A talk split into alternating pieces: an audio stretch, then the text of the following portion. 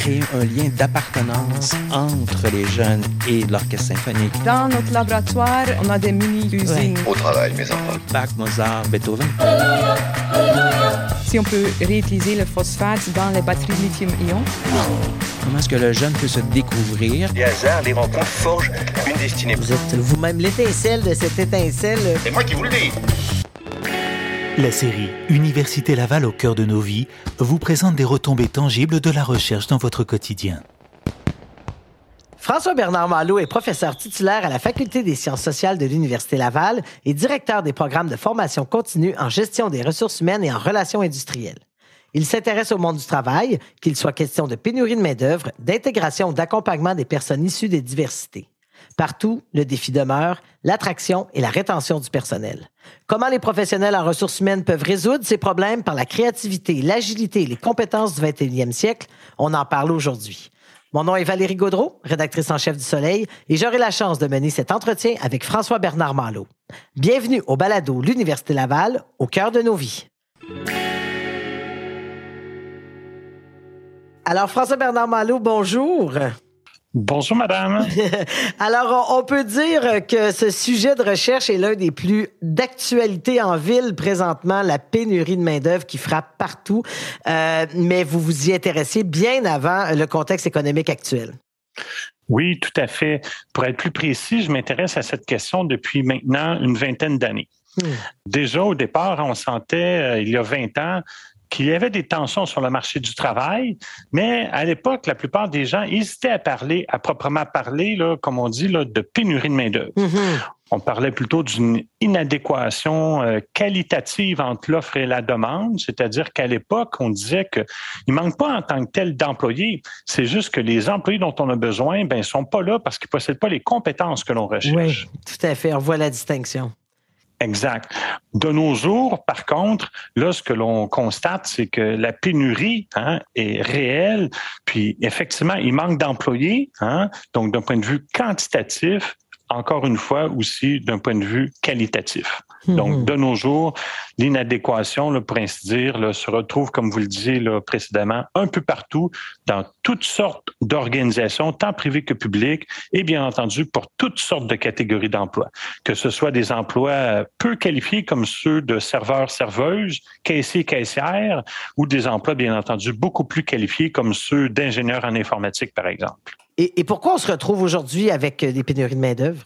Il y a bien entendu plusieurs raisons, mais la principale, c'est sans aucun doute le vieillissement de la population active. Mm-hmm. Vieillissement que l'on connaît déjà depuis euh, plusieurs décennies. Hein?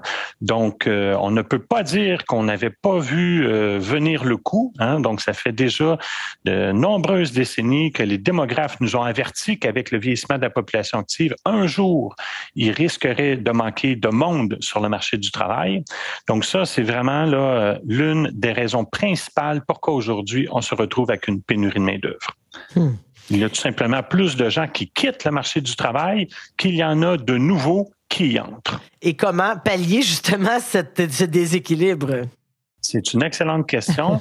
Il y a bien entendu plusieurs façons de s'y prendre. Au Québec, de façon euh, générale, on parle de plus en plus de recrutement de travailleurs étrangers. C'est donc dire hein, que l'on va essayer d'inviter des gens d'autres nationalités à venir au Québec pour y travailler. Hein? Ça, c'est le choix, par exemple, que l'on a fait ici. Mais il faut savoir qu'il y a des sociétés comme le Japon, par exemple, où on hésite beaucoup à faire venir des gens comme ça par le biais de l'immigration, puis on va plutôt chercher à robotiser, puis à informatiser le plus grand nombre possible d'emplois, de telle sorte que finalement, on compense l'absence de main-d'œuvre par des machines capables de faire le travail euh, à la place des individus. Et euh, d'autre façon, mais pour résoudre euh, aussi ces, défis, c'est que là, les, entreprises doivent compter sur des, services de, professionnels en, gestion de ressources humaines, en relations industrielles. Parce que là, ça dépasse là, un peu leur, leur champ régulier d'activité. Oui, tout à fait. C'est important de se rendre compte que dans ce contexte-là, les organisations, plus que jamais, ont besoin de professionnels en ressources humaines qui sont vraiment qualifiés, pour comprendre les tenants et les aboutissants d'un problème complexe comme celui des pénuries de main-d'œuvre.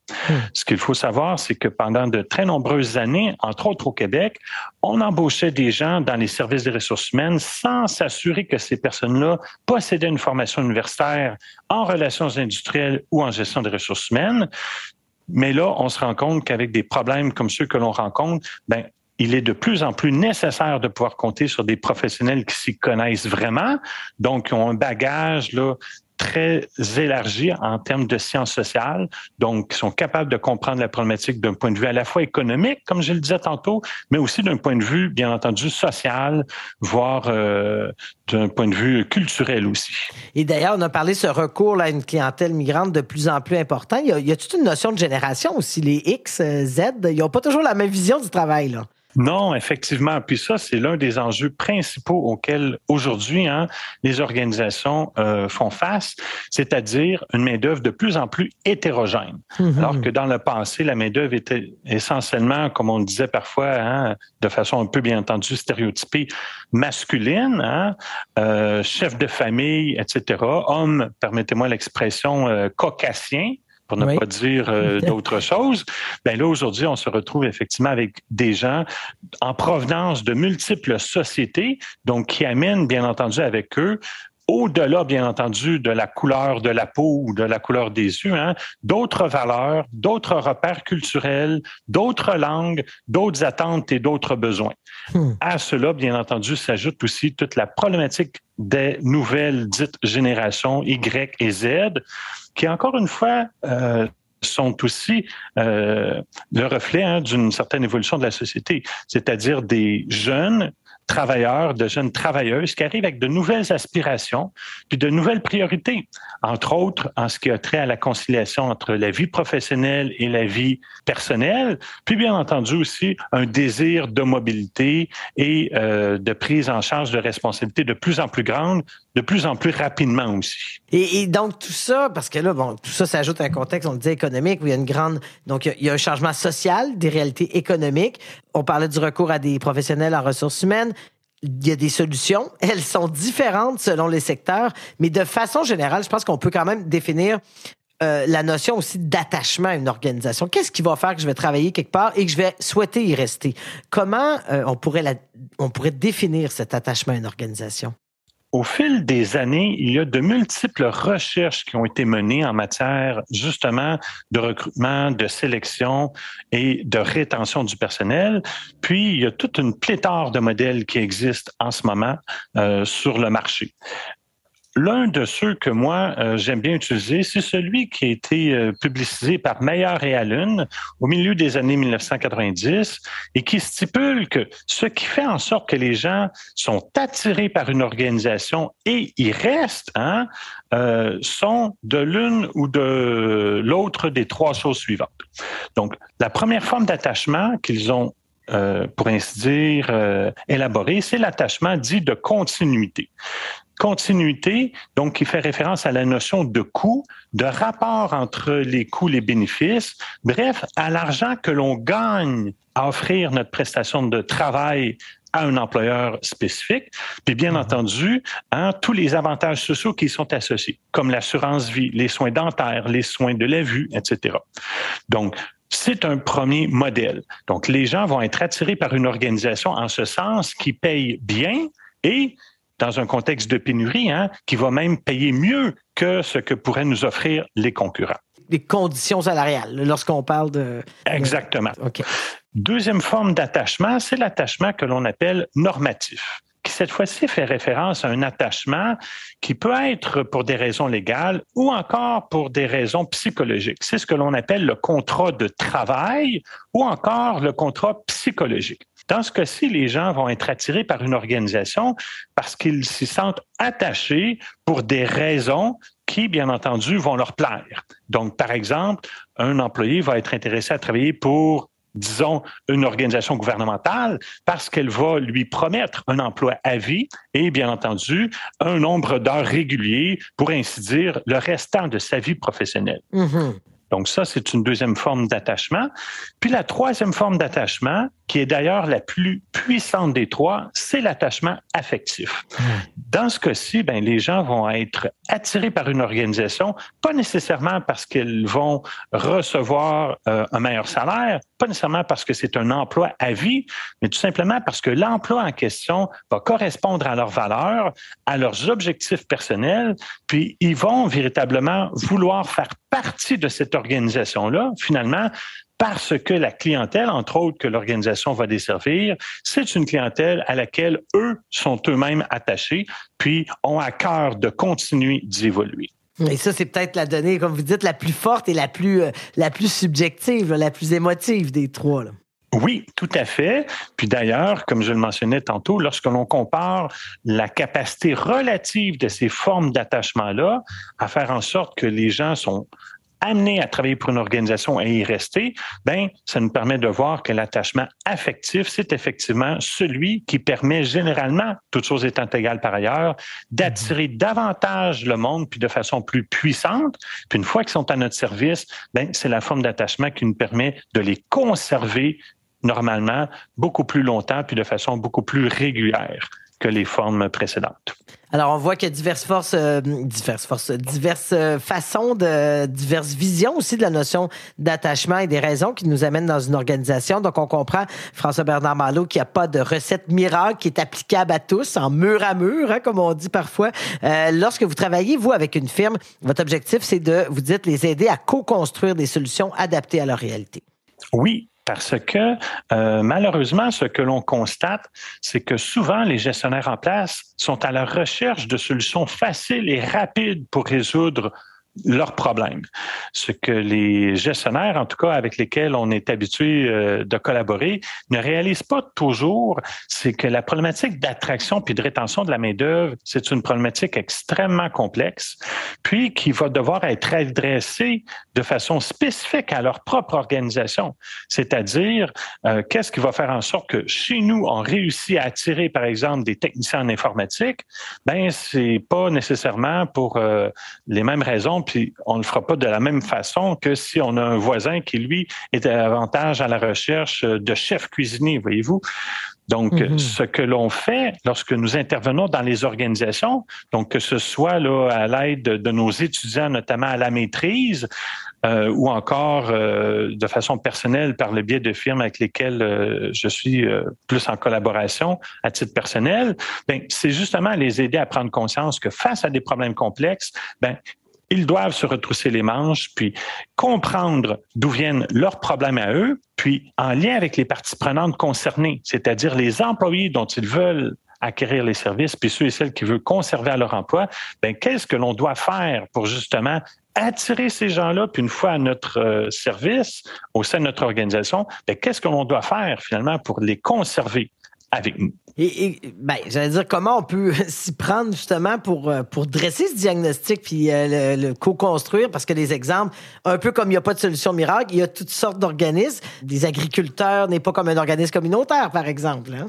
Tout à fait. À chaque fois, moi, euh, ce que je mets de l'avant, c'est pas tellement la solution finale hein, euh, qui est importante à connaître dès le départ, c'est finalement la méthode de résolution de ces problèmes complexes.